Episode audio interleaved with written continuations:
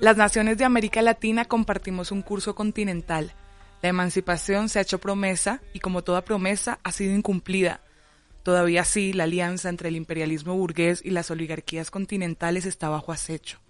Aún no se consigue fraguar la libertad del pueblo ni la formación de un cuerpo político amplio, diverso y soberano. Quizás se le debe a los enfrentamientos por las diferencias de identidad producidas por la imaginación política colonial. En esta serie podremos retomar los impulsos y las vibraciones de un cuerpo fragmentado, podremos volver sobre las revueltas y la rebeldía de los pueblos de América. En esta serie veremos la historia compartida de la emancipación latinoamericana y el poniente de una hegemonía política vieja y herida. Esto es Podcast, una producción de Nativa Libre. Que viva la protesta y la manifestación y todo el que no se y le duele el corazón. Cada vez que se comete una injusticia en mi nación, en tu nación. Arriba todo aquel que queda callado, porque no le gusta ser cómplice del pecado, porque no tolera vivir humillado, marginado, con sus derechos vulnerados. Arriba el estudiante y el trabajador, que luchan día a día por un mundo mejor. Arriba el artista que denuncia en su canción lo que no transmite la televisión. Arriba los luchadores que las balas no callan y en sus principios no fallan, aunque al acecho les sigan los rayas. ¿Quién no ha fantaseado con el privilegio, con rechazar una petición que nos hace mierda, con sepultar al maltratador, con quebrar la opresión del salario y el aguante del menudeo, con tener el tiempo libre de hacer lo que os cante el orto? ¿Quién no se ha zambullido en el ensueño de encontrarse déspota con sus fueros de exclusión? Saber qué copa usar y qué cubierto elegir en un segundo postre, cómo portar o replegar las piernas que se vuelven un estorbo sometido a la discreción.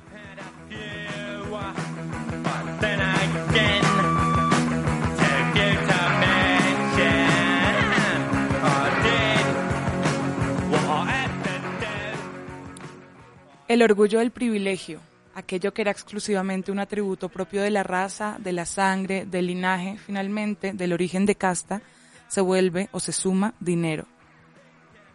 Una entidad sin cualidades propias, una entidad que desplaza las cualidades funcionales de los seres y de las cosas. Así se da continuación al capítulo que cuenta la vida del licor más embriagante que conoce la raza humana.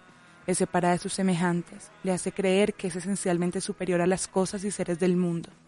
Crea un mundo cercado y justificado por todo aquello que se vuelve el comportamiento del privilegiado, hacer de la alimentación una danza de pertinencias, privaciones y dominación del cuerpo y el espíritu, hacer del amor un juego de desinterés y poderes reprimidos en la parte más oculta de la emoción, intervenir una cadena de desprecios que imprime el resentimiento original entre nosotros, nos clasifica, nos racializa, nos sexualiza, nos nacionaliza.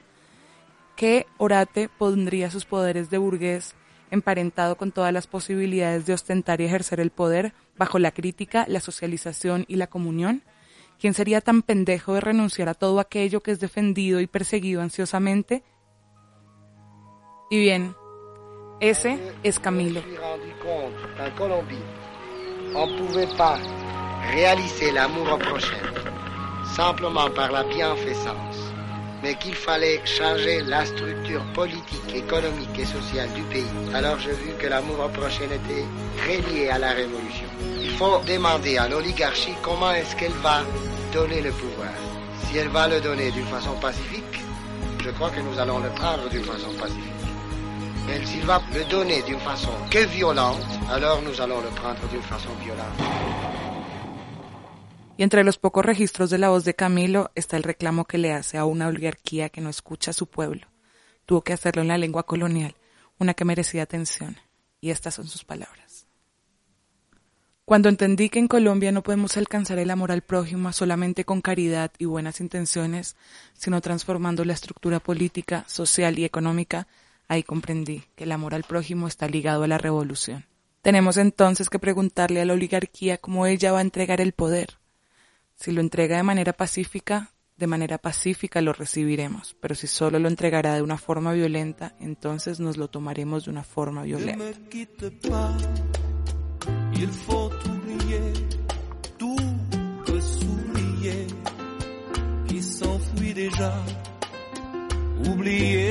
temps des malentendus et les temps perdus à savoir comment oublier.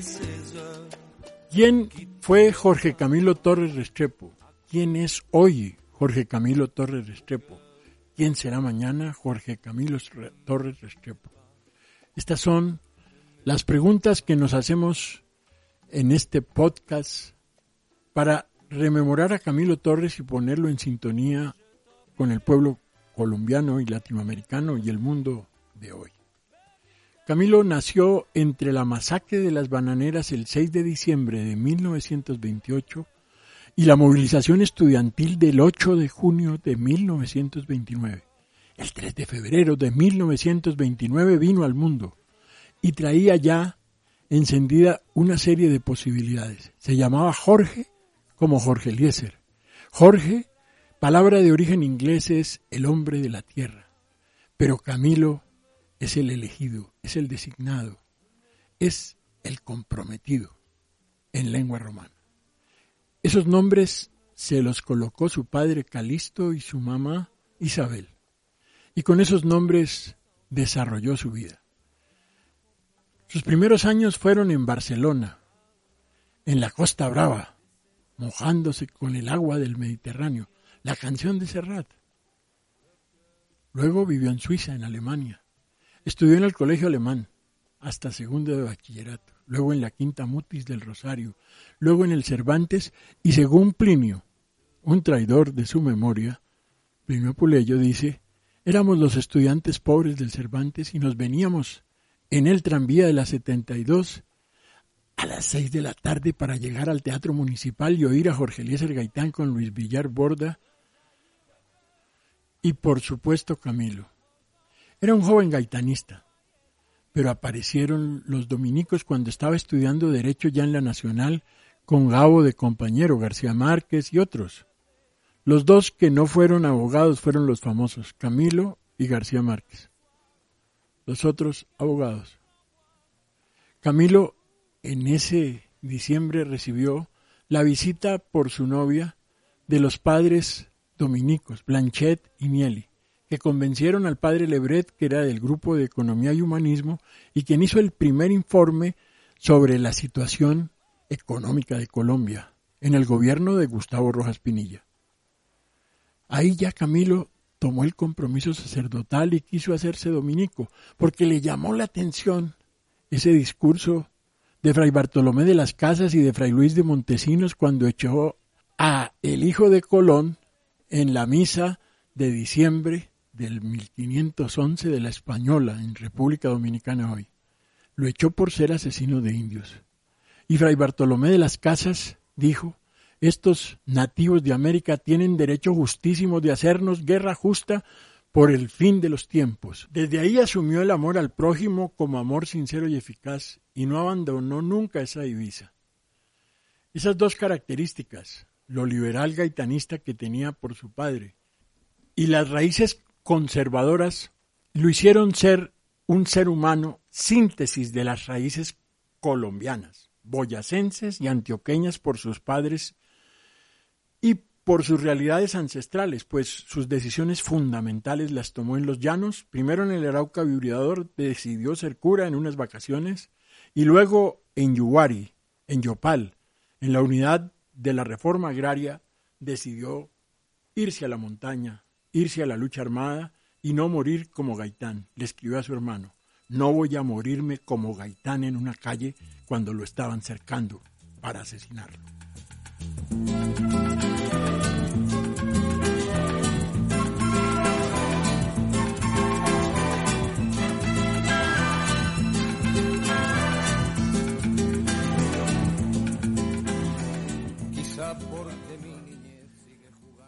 Yo nunca seré un lacayo. Parece un reclamo justo, un grito de dignidad. El mundo que sepulta a Camilo es uno que está en barricadas, que reclama sus cuerpos, su gracia, sus desventuras, sus amores. Es un mundo que está crecido para saber elegir qué saber, qué ignorar, qué desentender, qué despreciar. Se mira a sí mismo y ve el abismo del nacionalismo católico a que nos ha conducido el miedo al comunismo.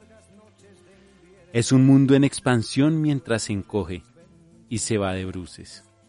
China, Corea, Afganistán, Vietnam, el Golfo, Tlatelolco, Woodstock y en Colombia el Frente Nacionalismo Franquista y en el mejor de los casos el turbaísmo. Todo lo demás circula subterráneamente o por entre los aires. Circula y reacciona con una fuerza legítima de renovación que pide a Colombia mirar hacia el mundo. Se cae el parapeto de la democracia perfecta y la pacificación social. Hoje você é quem manda, falou, tá falado, não tem discussão, não.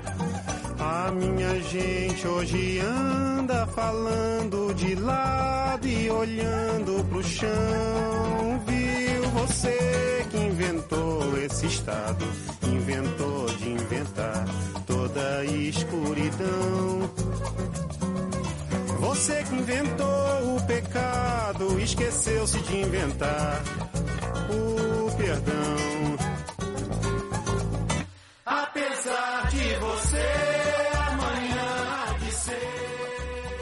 El 20 de junio de 1953, siendo estudiante de teología en el Seminario Mayor, le escribe una carta siete días después del golpe de opinión de Gustavo Rojas Pinilla a su mamá y le empieza, Darling, tú debes saber todos los hechos, pero le hace un pormenorizado análisis del golpe de opinión que encabezó el teniente general Gustavo Rojas Pinilla para quitar el gobierno de Laureano Gómez y de Urdaneta Arbeláez. Es un análisis pormenorizado de tipo político sobre la situación entre laureanistas y ospinistas en las Fuerzas Armadas y hace un análisis de fondo del ejército y de la Fuerza Armada en las condiciones de Colombia. Ahí empieza uno a ver que no era ningún ingenuo Camilo. La información se la dio su primo, el capitán Willy Holman. Un año después se va para Lovaina a estudiar sociología y ya empieza su reflexión política más de fondo. Camilo, en su construcción cristiana, encuentra la encarnación, la revelación y la resurrección como los valores centrales de Cristo, en la construcción de una política de hechos que lo hizo comprometerse con el país. Camilo realiza el Frente Unido, moviliza 3 millones de colombianos en año 65, en un momento en que el gobierno conservador del Frente Nacional lo dirigía Guillermo León Valencia. Su acto público principal lo realiza el 12 de marzo de 1965 en el Congreso de las Juventudes Conservadoras a nivel nacional en Medellín, capital del nacionalismo católico fascista, que Enrique Senior llama el fascismo azul, un compañero del M19. Pero en ese lanzamiento, con toda la intención quiere golpear ese nacionalismo católico fascista y proponer un cristianismo transformador. El deber de todo cristiano inconforme es ser inconforme y revolucionario. Y lanza la plataforma del Frente Unido. Lo persiguen, Concha, Córdoba lo cerca, le hacen un atentado en Girardot, etcétera, etcétera. Y él renuncia a la lucha política, plantea que el que escruta elige, que no hay condiciones y se introduce en el monte. Action was an unprecedented break with tradition. It paved the way for politically left-wing priests like René Garcia, whom you'll see in this film and who is one of the founders of the so-called Golconda movement. And it made of Camilo, along with figures like Che Guevara, one of the heroes and symbols of the revolution in Latin America. El movimiento uh, nació por la influencia determinante de Camilo Torres. Por la influencia determinante de Camilo que une realmente a las izquierdas con un proceso cristiano y al mismo tiempo nos da la vía de nuestro proceso revolucionario. Yo fui suspendido como sacerdote hace ya un poco más de tres años, fundamentalmente porque se me acusaba de promover la lucha de clases. Camilo, el burgués, el amante, el amigo, el hijo, el seductor, el sacerdote, el laico, el guerrillero, el sociólogo, el hermano. Todos son Camilo. Y en el recuerdo fue víctima del amarillismo mediático del sacerdote guerrillero. Marchó en la noche en las barricadas de París junto al Che y a Mao. Uno de los primeros esfuerzos de coloniales de una generación que intuía el nefasto pasado que les enrostró Franz Fanon. La memoria de Camilo precipitó los temores de una oligarquía que encontró en la farsa y el fraude, una vez más, una salida política a la infamia del engaño que escamoteó una segunda alternativa de origen popular. Y Camilo quedó como testimonio del antifascismo. Sembró la duda de la voluntad aureliana, áurea por definición. El diluvio y las 32 guerras perdidas por la soberbia hallarán camino en el encuentro de la comunión ecuménica.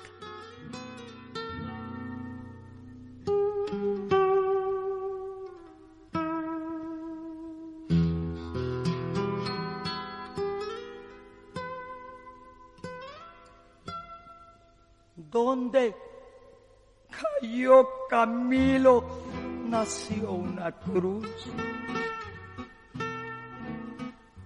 Pero no de madera, sino. Lo mataron cuando iba por un fusil.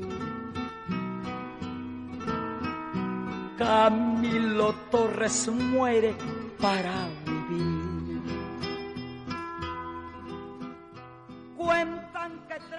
Es que esa lucha que él plantea se materializa en la ANAPO.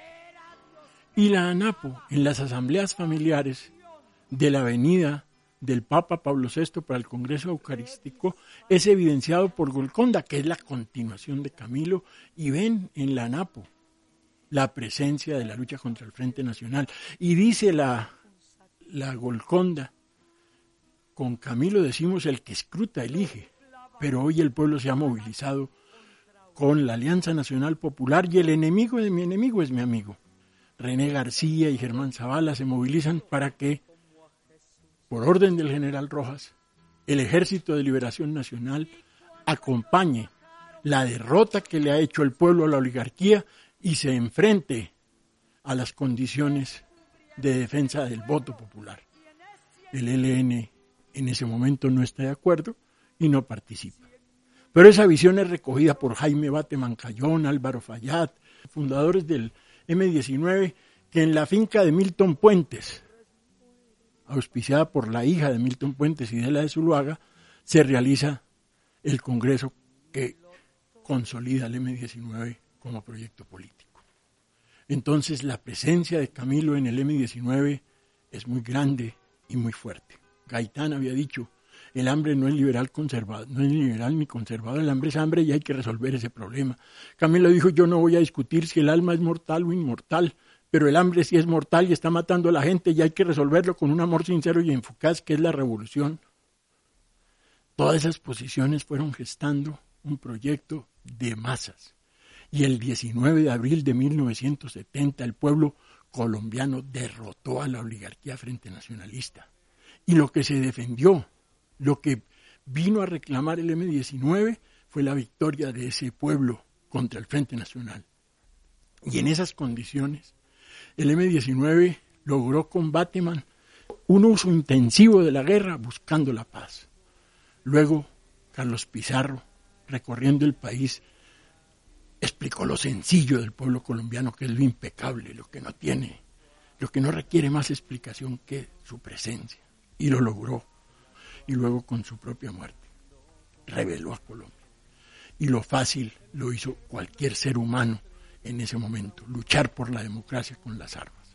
Luego Camilo estuvo presente en las luchas del M-19, que está presente en que retorne a su raíz democrática, que fue la lucha política en la que se derrotó a la oligarquía el 19 de abril de 1970 y que hoy puede ser derrotable nuevamente con los hijos e hijas de Camilo y el M19. Combate por el marginado, el alma puesta en la acción. La vida construyendo destinos, la razón para la premisa que el cambio es por dentro, la política techos de fe, la ciencia y la vida proteger, la rebeldía, la cruz, el pueblo, la entrega del alma al caído, la convicción de luchar y quererte, la bondad venciendo al tirano, la belleza del último suspiro, la entrega cultivando futuro, la revolución desde el corazón, la compasión, la fuerza popular,